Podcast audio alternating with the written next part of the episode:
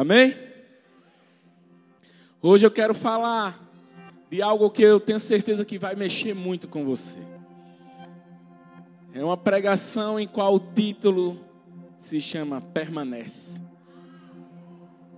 Toca na pessoa que está aí do seu lado e diz assim: Permanece. Toca na outra e diz: Permanece, meu irmão. Isso. E eu quero trazer uma história como reflexão. Uma história que relata que um homem andava pela floresta e de repente esse homem enxerga uma luz ao seu horizonte. E aquilo causou curiosidade e ao mesmo tempo foi trazendo arrepio, medo, e aquela luz cada vez se aproximou mais desse homem, até o momento em que ele escuta uma voz forte e grave: Eu sou Deus. E a voz começa a falar com o homem: Meu filho, eu tenho uma missão para você. A missão que eu tenho para você não tem aquela cabana onde você mora. Perto dela existe uma rocha enorme, não existe? E o homem existe sim, Senhor. Ele, a missão que eu tenho para você é para que você empurre aquela rocha todo dia. E o homem, eu aceito essa missão, Senhor. Eu aceito. Vou honrar essa missão com toda a minha força, de todo o meu coração. E o homem decide voltar para sua cabana. E ali ele se prepara e começa a jornada começa a empurrar aquela rocha, uma rocha enorme. E dia após dia ele empurra aquela rocha. Faça chuva ou faça sol, ele empurra aquela rocha. E chega a um determinado tempo em que o homem começa a olhar para as circunstâncias, a olhar para a situação e diz: Mas espera aí, tudo que eu estou fazendo é em vão. Essa rocha não se move, essa rocha não sai do lugar. E aí ele escuta uma voz inimiga sussurrando em seu ouvido. Tá vendo você aí? Essa missão aí, Deus não está contigo não. Você empurra tanto essa rocha, dia e noite, noite e dia, chuva, sol, e a rocha não se move nem sequer um milímetro. E o homem acaba dando ouvido a isso e começa a ficar atribulado de espírito até o momento em que o homem diz assim: Eu não vou mais fazer nada, eu não vou mais empurrar. Quando eu estiver cansado, eu não vou mais empurrar, eu não vou mais me esforçar. Quando estiver chovendo, eu não quero mais fazer, eu só vou fazer quando eu quiser e pronto, e acabou. E aquela guerra começa no interior do homem. E ele decide orar. E ele começa a oração questionando, mas Deus, porque o Senhor me deu essa missão. Eu empurro tanto essa rocha, ela não se move do lugar. O Senhor tem visto o meu esforço. O Senhor tem visto a minha luta na chuva, no sol quente, na noite fria. Eu tive lá e nem sequer essa rocha balançou. E rapidamente Deus responde a oração dele. Deus diz: Filho, a missão que eu te dei foi para que você empurrasse a rocha, para que você fizesse toda a força. Não foi essa a missão? E o homem, foi sim, Senhor. Olhe para você. Tudo que eu queria era que você aprendesse. Tudo que eu queria era que você crescesse. Olhe para os seus braços, olhe para as suas pernas. Você agora está mais musculoso. Você agora é um homem mais forte. E era isso que eu queria construir em você não era para que você movesse essa rocha, porque quando eu quiser que a rocha se mova, eu mesmo a moverei. E essa reflexão eu quero que você venha comigo hoje, porque muitas vezes sou eu e você, meu irmão, que estamos diante dessa missão e muito, muito me chama a atenção, porque por menos a gente pensa em desistir. A gente pensa em que estamos em uma missão fracassada, quando na verdade Deus está tirando proveito de tudo. Deus está nos aperfeiçoando onde os nossos olhos não enxergam. E é justamente sobre isso que eu quero te encorajar hoje, para que você permaneça. E, e para isso nós iremos aprender com a vida de três jovens como vale a pena permanecer. Daniel, capítulo 3, versículo 1 ao 6. Você pode abrir ou então anota aí para acompanhar. O texto fala: O rei Nabucodonosor mandou fazer uma estátua que media 27 metros de altura por 2 metros e 70 de largura e ordenou que a pusessem na planície de Durá, na província da Babilônia. Depois ordenou que todos os governadores regionais, os prefeitos, os governadores das províncias, os juízes, os tesoureiros, os magistrados, os conselheiros e todas as autoridades viessem à cerimônia de inauguração da estátua. Todos eles vieram e ficaram de pé em frente da estátua para a cerimônia de inauguração.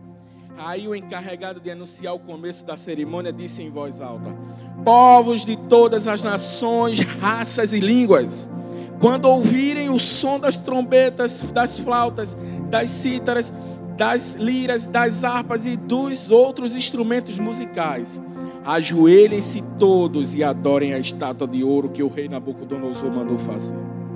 Quem não se ajoelhar e não adorar essa estátua, será jogado na mesma hora numa folha, numa fornalha acesa. Espírito Santo, nós te convidamos mais uma vez para que o Senhor ministre em nossos corações essa noite. Fica à vontade em nosso meio, Deus. Me usa apenas como um canal de bênção nas tuas mãos. Nós te agradecemos por tudo. No nome de Jesus. Amém, amém e amém. Eu queria te chamar a atenção justamente para o final do texto. Quando diz quem não se ajoelhar e não adorar a estátua será jogado na mesma hora numa fornalha acesa. É a maior estratégia do inimigo, meu. O inimigo trabalha justamente assim, querendo nos intimidar, querendo nos ameaçar. Isso significa que quando nós nos sentimos ameaçados, nós paramos. Quando nós nos sentimos intimidados, nós esquecemos quem nós somos. Mas toca na pessoa que está aí do seu lado e diz assim: vale a pena permanecer. Vale a pena permanecer. E é isso que eu quero te ensinar hoje. Porque nós devemos permanecer? Em primeiro lugar, porque quem permanece recebe a verdadeira revelação sobre Deus e sobre a sua identidade. Quem permanece, meu irmão, recebe a revelação sobre Deus e sobre a sua identidade. Sabe por quê? Porque o que o diabo mais quer é que você acredite que você tem um rótulo, que a sua identidade não está ligada no pai que te formou. E é justamente o erro. Porque quando nós acreditamos nisso, acabamos acreditando em todas as outras mentiras. Você sabe, você conhece essa história conhecida como Sadraque, Mesaque e Abednego. Mas você sabe qual era o verdadeiro nome desses rapazes? Ananias, Misael e Azarias. Todos os nomes deles estavam ligados à, à paternidade celestial dele. Todos têm um significado que ligava eles direto ao Pai. Mas colocaram nomes babilônicos nele. Tentaram enganar, como quem diz assim, ó, vamos confundir eles. Eles não são esses que eles pensam que são, não. E é justamente esse o perigo. Porque a identidade revela quem somos, de onde viemos e principalmente quem é o nosso Pai. E nós não podemos esquecer disso. Nós não podemos esquecer que nós temos um Pai que nos ligou a Ele através do Espírito Santo. Mesmo que o diabo tente fazer com que você esqueça disso, nunca se esqueça de declarar: Eu tenho um Pai Celestial. Por exemplo, se você não sabe a sua verdadeira identidade, se não sabe quem você é, você não sabe o que você merece. Porque a Bíblia nos garante que nós vive, viveremos desfrutando da terra e sua plenitude, porque nós somos filhos de Deus. Não porque nós merecemos, não porque nós somos bons, mas Ele nos deu isso, porque nós fomos escolhidos pela graça de Jesus Cristo. Mas infelizmente a realidade é que muitos cedem. Muitos cedem às provocações, muitos cedem às ameaças, muitos cedem às propostas do mundo. Muitos cedem às amizades. Infelizmente acha que tem que sair bem na foto. E aí acaba cedendo quando vê o grupo dos amigos lá fazendo tudo que não presta. Ah, falta eu nessa foto. Eu tenho que sair bem nessa foto. Deixa eu te dizer uma coisa. A sua vida não é um, uma foto. A sua vida é um filme. E Deus te dá a oportunidade de você escrever todas as cenas com o autor verdadeiro, aquele que imprimiu as digitais dele em você. Você precisa entender isso.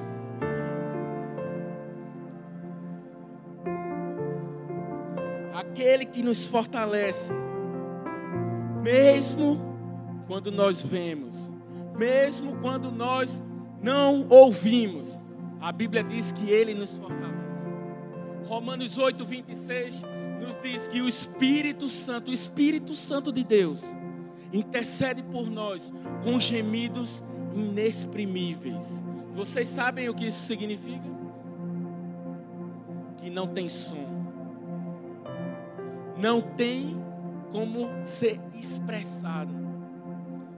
São gemidos inexprimíveis, algo que Deus derrama em nosso espírito. Por que Deus faz isso, pastor?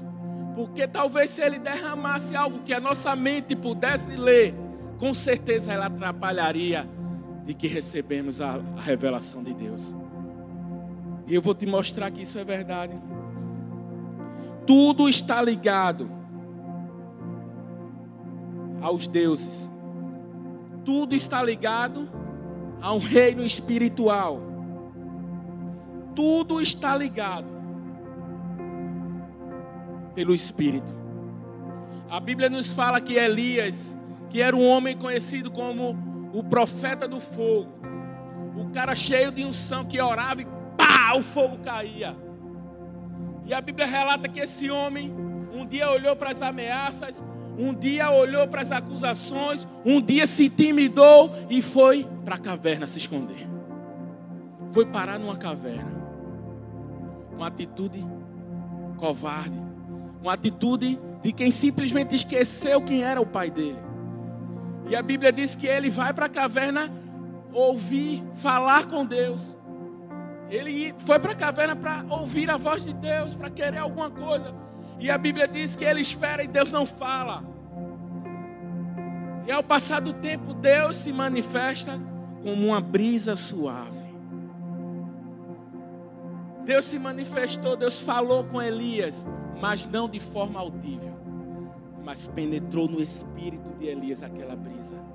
E Elias se empoderou. Elias olhou e disse assim: Não, eu tenho chamado, a minha vida tem um propósito. Eu vou sair daqui e vou matar todos os profetas de Baal. E foi isso que aconteceu. Note que Deus sempre sai do cenário natural em que a gente muitas vezes espera. Muitas vezes nós esperamos falar com Deus da, forma que nos convém. Muitas vezes nós esperamos falar com Deus quando nos trancamos no quarto. Muitas vezes nós esperamos falar com Deus quando abrimos nossa Bíblia para leitura. Muitas vezes nós esperamos falar com Deus simplesmente porque nós temos um cumprimento de tabela diário. E simplesmente Deus não aparece. Simplesmente, simplesmente Deus diz assim: Ei, eu não estou limitado à sua caixinha. Eu tenho a minha multiforma de agir. Eu posso falar contigo no sopro, eu posso falar contigo no louvor, eu posso falar contigo na chuva, eu falo contigo do jeito que eu quiser, mas eu nunca pararei de depositar no teu espírito a força que você precisa para vencer. É isso que Deus nos garante.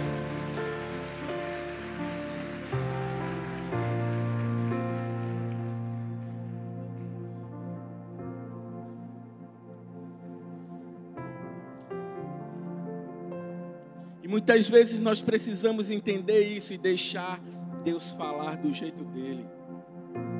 Entender que não é a nossa mente que precisa se conectar com Deus, e sim o nosso espírito. Ninguém recebe a paz através da, do, do seu entendimento.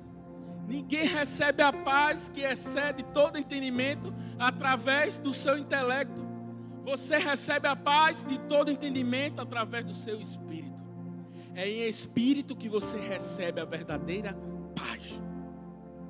E muitas vezes nós não ouvimos, ou até ouvimos, mas deixamos a nossa mente falar com aquilo que Deus nos revelou. Imagine comigo, todos nós éramos para ser a maior bagunça. Nós éramos para ser uma bagunça, meu irmão. Mas porque Deus, com a sua infinita misericórdia, fez um depósito no meu e no seu espírito, nós estamos aqui desfrutando da graça de Jesus, desfrutando de toda a transformação, da salvação por meio de Jesus, quem veio em espírito para nossas vidas. Você já parou para pensar? Você tem uma garantia dentro de você que nem você mesmo pode explicar. E é isso que nós precisamos entender para continuar permanecendo no nosso chamado, na nossa missão. Vou te mostrar. Está ligado no espiritual. Lucas 1, capítulo 39, vai nos contar uma história. Dois bebês. Dois bebês. A Bíblia diz que o bebê estava na barriga de sua mãe. Deixa eu te perguntar uma coisa. Um bebê ainda na barriga da sua mãe, ele tem consciência de alguma coisa? conheço Jesus. Jesus é meu irmão mais velho. Ele é Deus. Mas a Bíblia diz que ele veio ao mundo em forma de homem. Então, se ele está na barriga da mãe dele, ele ainda não estava vendo o que acontecia em Jerusalém. Concorda comigo?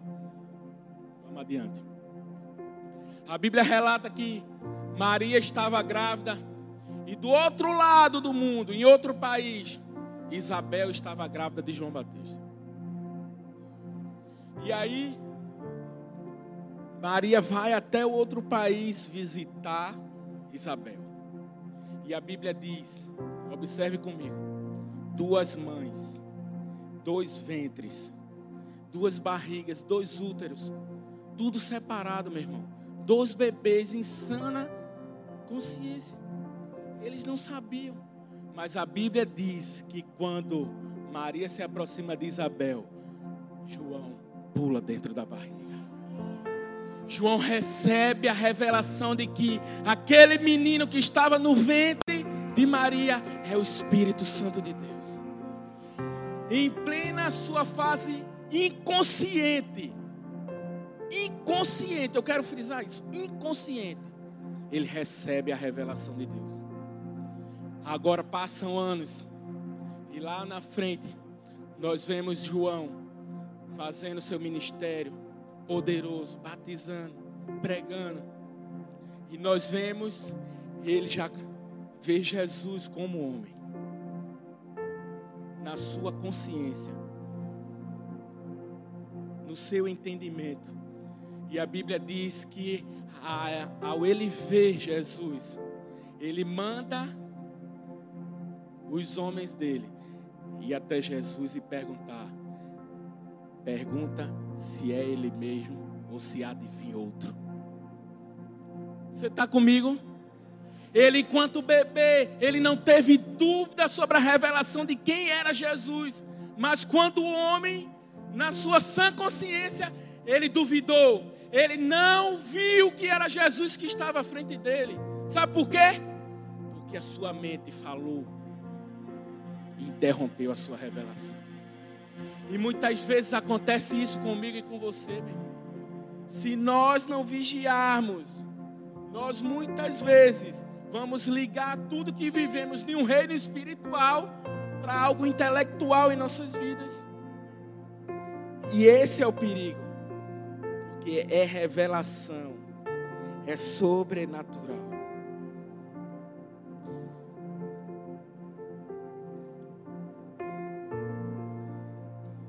Precisa aprender a permanecer firme na revelação que você recebeu de quem Deus é, mas principalmente de quem você é nele.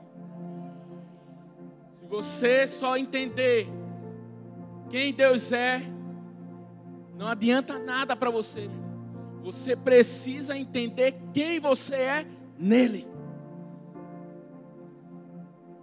Quem Deus é não vai mudar nada em você. O fato de você saber que existe um Deus todo-poderoso não vai mudar nada em você, ele vai continuar sendo Deus, ele vai continuar sendo abençoador, ele vai, ser, vai continuar sendo aquele que nos dá vitória. Agora, quando nós sabemos quem nós somos nele, isso nos torna mais que vencedores. Isso nos diz assim, ó, vale a pena permanecer. Em segundo lugar, quem permanece entende que é dependente de Deus. Veja o versículo 9 em diante. Diz: Eles disseram ao rei Nabucodonosor que o rei viva para sempre. O Senhor deu a seguinte ordem, rei: quando ouvirem o som dos instrumentos musicais, todos se ajoelha, ajoelharão e adorarão a estátua de ouro. Quem, desobede, quem desobedecer a essa ordem será jogado numa fornalha acesa. Ora, o Senhor pôs como administradores da província da Babilônia alguns judeus. E esses judeus, Sadraque, Mesaque e Abednego, não respeitam o Senhor, não prestam culto ao Deus do Senhor, nem adoram a estátua de ouro que o Senhor mandou fazer. Ao ouvir isso, Nabucodonosor ficou furioso e mandou chamar Sadraque, Mesaque e Abednego. E eles foram levados para o lugar onde o rei estava. E ele lhes disse: é verdade que vocês não prestam culto ao meu Deus, nem adoram a estátua de ouro que eu mandei fazer?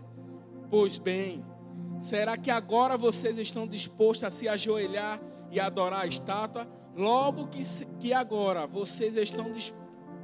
Perdão. Logo que agora os instrumentos musicais começarem a tocar, senão vocês serão jogados na mesma hora numa fornalha acesa. E quem é o Deus que os poderá salvar. Veja que ameaça. Veja que intimidação. Mas eles continuaram dependentes de Deus. Porque quando nos tornamos dependentes, por mais que a gente ouça as vozes contrárias, por mais que a gente ouça as ameaças, por mais que as circunstâncias façam com que os nossos olhos estejam para o gigante, nosso espírito vai gritar lá de dentro, dizendo quem nós somos naquele que nos criou. E é isso que nós precisamos entender. Precisamos confiar e declarar a nossa dependência na pessoa certa. E eu quero perguntar a você: você tem confiado no verdadeiro Deus? O quanto você tem verdadeiramente confiado no Deus que você serve? Muitas vezes nós precisamos confiar. Por quê, pastor? Eu confio. Mas muitas vezes nós precisamos confiar. Muitas vezes precisamos confiar. Porque muitas vezes nós queremos confiar simplesmente com o controle de determinada situação em nossas mãos. E isso não é confiar, isso não é depender. Isso é controlar. Quando nós confiamos, nós jogamos o controle. Quando nós confiamos, nós sacudimos tudo que nós temos. Quando nós confiamos, nós não nos cansaremos de dizer: Eu sei de onde eu vim, eu sei para onde eu irei, eu sei quem é aquele que me fortalece. É isso que nós fazemos. Mesmo que Olhemos para tudo, mesmo que nos ameacem, mas nós continuaremos dizendo: Eu sei em quem eu devo confiar. Mesmo que eu perca a minha cabeça, eu confiarei em Ti, Senhor. Nós entendemos que verdadeiramente, se nós temos alguém para temer, é a Deus, porque só Ele é quem tem o poder de colocar o corpo e a alma no inferno. Só Ele é quem tem o poder de nos dar vida. Só Ele é quem tem o poder de nos livrar das fornalhas.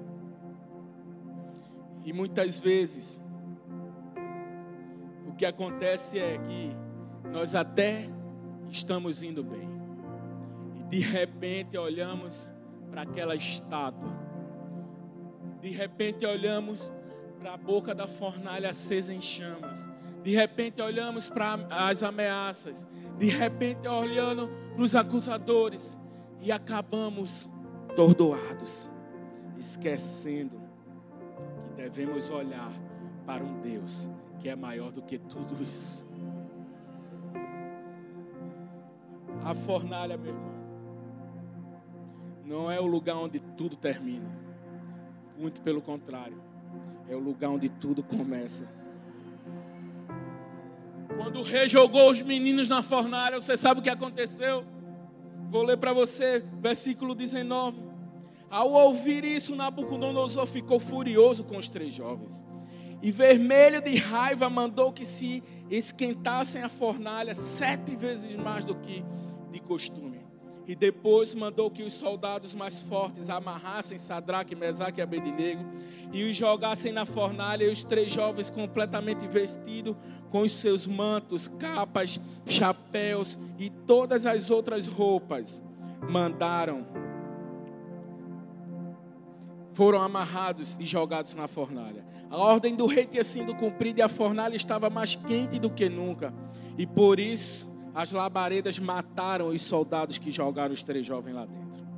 E amarrados, Sadraque, Mesaque e Abednego caíram na fornalha. E de repente, fala para a pessoa aí do seu lado, de repente, Nabucodonosor se levantou e perguntou muito espantado aos seus conselheiros: Não foram três homens que amarramos e jogamos na fornalha? E os homens responderam: Sim, Senhor. E como é então que eu estou vendo um quarto homem? Eu estou vendo quatro na fornalha. E o rei perguntou, e eles passeando lá dentro sem sofrer nada. E o quarto homem parece um anjo. E aí o rei chegou perto da porta da fornalha e gritou: Sadraque, Mesaque e Abednego, louvado seja o Deus que você serve.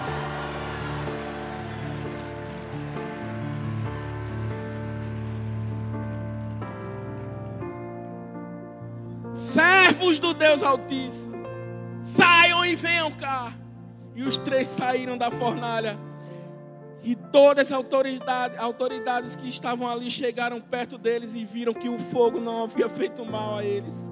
As labaredas não tinham chamuscado nem o cabelo da sua cabeça. As suas roupas não estavam queimadas e eles estavam sem cheiros de fumaça. Sabe o que Deus fez?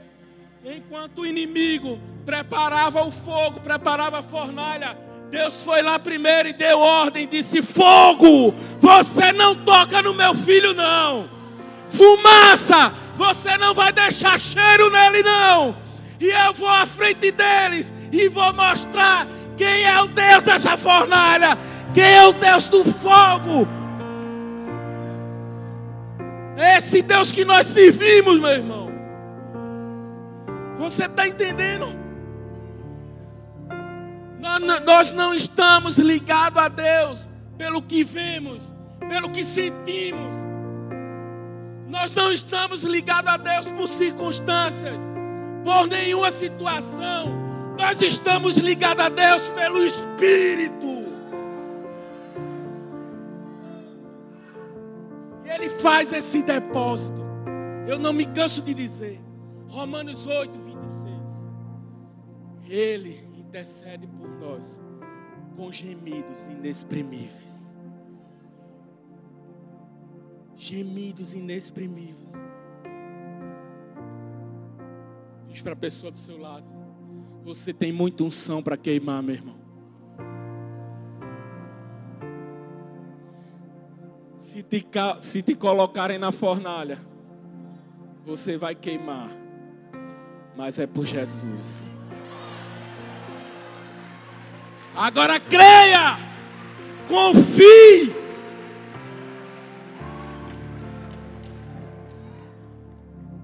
Porque nós precisamos tomar posse do que Ele nos prometeu.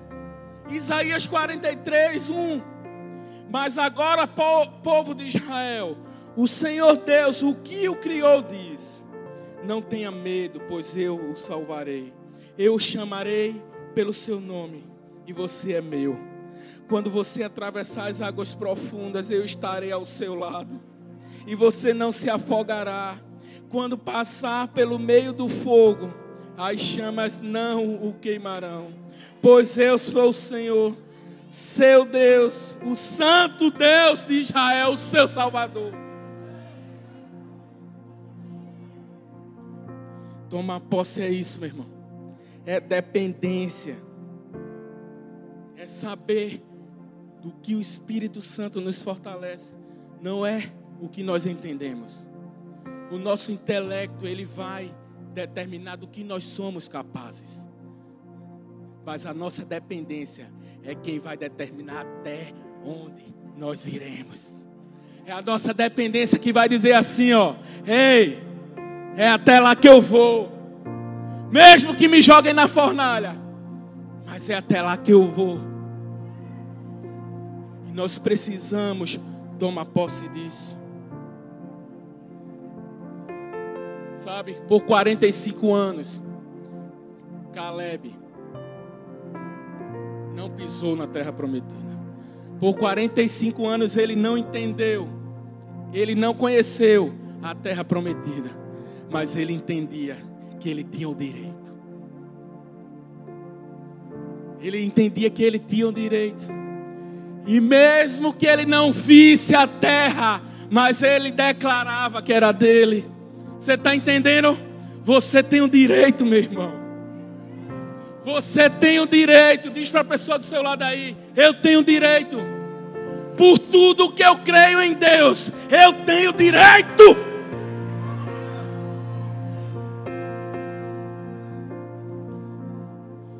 Nós temos direito de sermos mais do que nós pensamos. Como assim, pastor?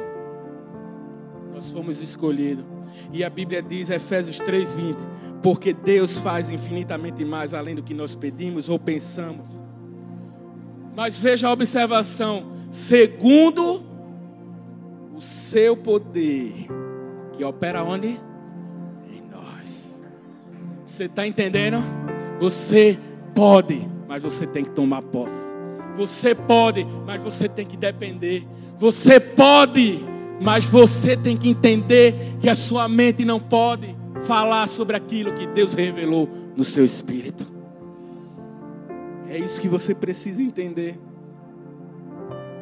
Você precisa entender que Deus já fez um depósito no seu espírito. Está comigo? Diz para a pessoa do seu lado aí, ele já fez o depósito. Você não precisa de mais nada, já está dentro de você, meu irmão. Tome posse. Não depende de ocasião, de circunstância, depende da nossa postura. Terceiro lugar para finalizar. Quem permanece não se curva nem para a morte, porque a morte com Jesus é vida. É. Em outras palavras, sabe o que Sadraque, Mesaque e Abednego fez? independente das circunstâncias, independente da situação, ele diz assim: ó, pode me ameaçar, mas eu não tenho como perder. Se você me lançar na fornalha, eu não tenho como perder. Se você me dar chicotada, eu não tenho como perder. Se você torar minha cabeça, eu não tenho como perder. Porque se eu tivesse o que perder pelaquilo que eu vivia, a minha vida não teria sentido de morrer. Eu só tenho como perder por uma causa curvando. Sadraque, Mesaque e Abidinego, o tempo todo eles estavam com os olhos focados na dependência do Deus dele. O tempo todo eles estavam declarando assim, ó, mesmo que me lancem lá, eu creio que meu Deus há de me salvar.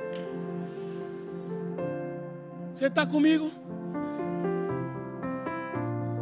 Muitas vezes nós precisamos entender que maior é o que está em nós do que o que está no mundo. Muitas vezes nós precisamos bater o pé, dar bicudo na cara dele e botar ele para correr. Porque em Cristo nós somos mais que vencedores. Diga para a pessoa que está do seu lado aí, é isso que eu vou fazer. Não, não, não, assim não. Bora, dá a segunda chance. Diga para a pessoa do seu lado aí: é isso que eu vou fazer. Bora, bora, melhor ainda, bora. Diga para a pessoa do seu lado aí: é isso que eu vou fazer.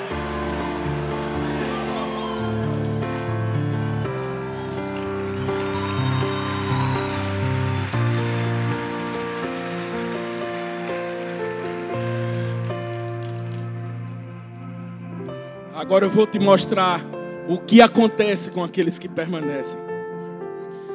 Daniel, capítulo 3, versículo 28.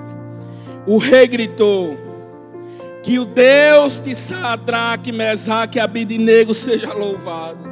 Ele enviou o seu anjo e salvou os seus servos que confiam nele. Ele não, eles não cumpriram a minha ordem, pelo contrário escolheram morrer em vez de se ajoelhar e adorar a um Deus que não era o deles. E por isso, eu ordeno que qualquer pessoa, seja qual for a sua raça, nação ou língua, que insultar o nome do Deus de Sadraque, Mesaque e Abednego, seja cortado em pedaços e que a sua casa seja completamente arrasada, pois não há outro Deus que possa salvar como este. Vou repetir. Não há outro Deus que possa salvar como este. O melhor fica para o final. Então o rei Nabucodonosor colocou os três jovens em cargos ainda mais importantes na província da Babilônia. Aquele que antes estava atacando, agora está promovendo. Sabe por quê? Porque a palavra de Deus é fiel. Quando Deus nos garante que até o ímpio junta a favor do justo. Você sabe o que é isso, meu irmão? Aquele que está te ameaçando, aquele que está sapateando na tua frente, ele vai ter que te colocar de pé e dizer assim: ó, o Deus dele é o único Deus. Eles vão ter que te promover.